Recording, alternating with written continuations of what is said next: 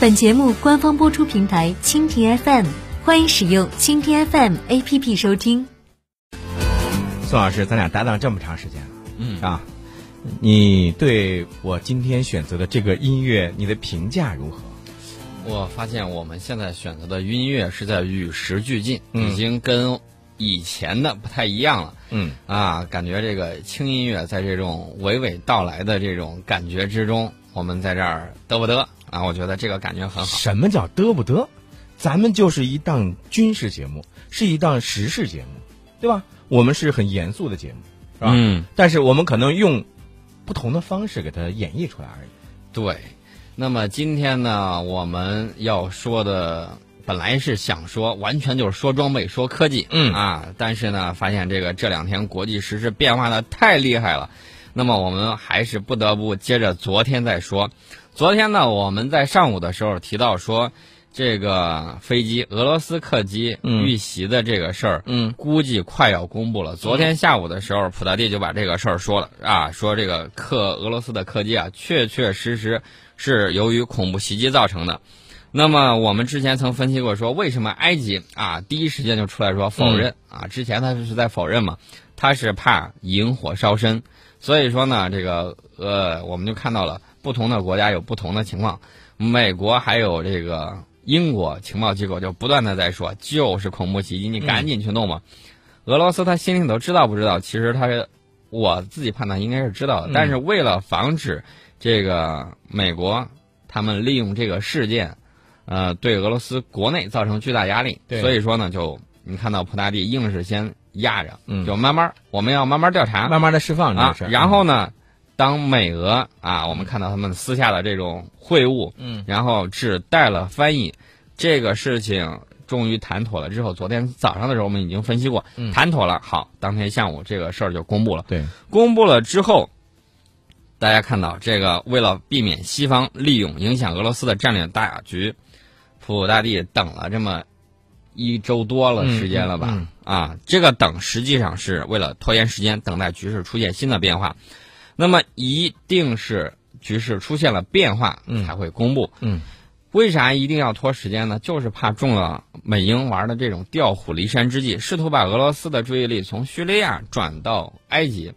大家想一想，大国的这个布局何其之巧妙。除此之外呢，昨天有一条消息，可能大家都没有太注意啊，嗯就是在这个俄罗斯的这个主导之下，叙利亚境内的这个库尔德武装，嗯啊，打算有这个新的这种动作。他们打算怎么着呢？打算建国。嗯大家想一想，这个伊拉克库尔德人、叙利亚库尔德人，还有土耳其库尔德人，嗯如果伊拉克这块儿是比较稳固的，嗯库尔德人的这个武装地区比较稳固，那么叙利亚这块儿也表态了。巴沙尔说，这个只刚开始的时候只嗯派一些这个少量的警察帮助维持一下，嗯后续的还要看这个在叙利亚境内这个库尔德的这个武装他们自己如何这个半自治这种状态。嗯那么以后大家可以想象一下，如果伊拉克和这个叙利亚的库尔德人独立建国了之后，那么当年曾经给我们找过无数麻烦，甚至派遣情报机构帮助我国公民往那边偷渡，跑到这个叙利亚战场当炮灰的那个国家。他是不是还能坐得住？嗯啊，我们就提这么一点。其实呢，就是要印证我们之前的判断，法国九幺幺其实呢是一次世界格局大的变化的一个转折点而。但是呢，法国本身实力并不大，嗯这个转变一定是牵一发而动全身，缓慢的在发生的变化。也就是说，法国它这一颗关键的棋子发生了一个变化，引发了这个全局的一系列的这个相应的一些变化。那么我们注意到的是，在这个俄罗斯的空天部队呢，最近呢是加大了对叙利亚的境内的恐怖团伙伊斯兰国进行猛烈打击的这个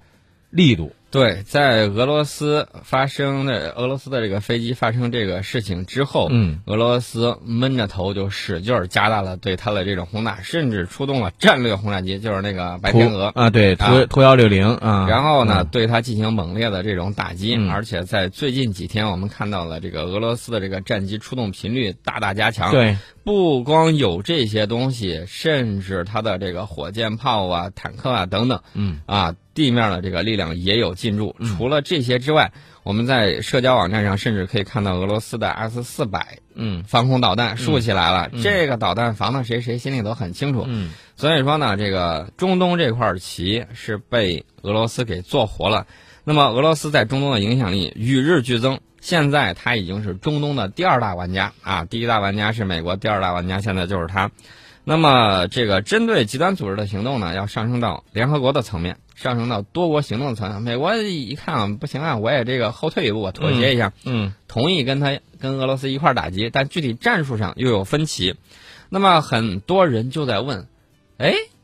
昨天还有个消息，你们为什么没有说呢？嗯就是这个俄罗斯收到了一笔巨款，什么款项呢？是中国给俄罗斯的石油天然气的这个预付款这个啊好像我们在昨天节目当中的也穿插着说了一个这个事儿啊，啊。那个事儿呢是另外一个对事情，我知道是另外的我们一个天然气用北极天然气的这么一个情况。嗯但是昨天是俄罗斯收到了一个预付款，嗯这个预付款数量相当的多，大概合了一百多亿美金。嗯有了这笔钱之后，俄罗斯就可以又活泛好大一阵儿。可能会有人问，我们中国干都干了些什么，能够得到什么好处呢？看着大家挺热闹的，会不会威胁到我们这个油啊、气啊等的供给？其实大家大可放心，我们从来不把这个鸡蛋放在一个篮子里头。我们呢，呃，在南海坚决顶住了美国的这种进攻。你看，美国啊，各种媒体上说美国的军舰又来了，又怎样呢？嗯结果呢，大家仔细看一下地理位置，经常是含糊不清啊。他不告诉你，他光说来南海了，在哪儿呢？一般情况下都是贴着菲律宾呐、或者是东南亚某些国家的这种海边儿，在那儿顺边儿溜。顺边儿溜的话，大家就明白到底是个什么情况。而且美国也说了，我这个过来的时候有一个情况啊，呃，这个火控雷达什么时候该关都得关，直升机也不起飞，以免进行误判。所以说呢，大家想一想，不要看他说什么，听其言观其行。我就问大家一句话：美国说他来了，说他走了，他碰掉了一块漆，还是碰破了一点儿皮儿？嗯全都没有，没有有什么用呢？那么美国的这个呃评论家，澳大利亚的盟友就给他出主意。澳大利亚的这个休怀特呢，就说美国在南海出昏招，适得其反，完全是背道而驰，嗯跟你想要的完全不一样。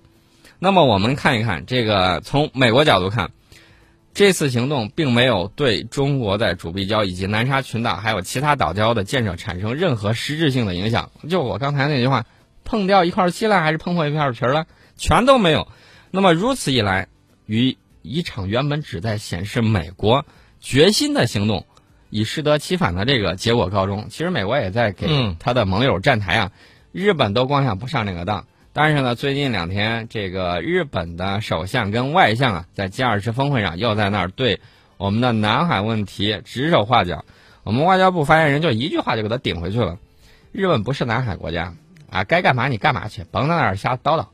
其实就是这个意思。嗯那么大家看到了，日本没有上美国的当，菲律宾也没有上美国的当啊。美国叫的声音很高，盟友响应的寥寥，几乎就没有。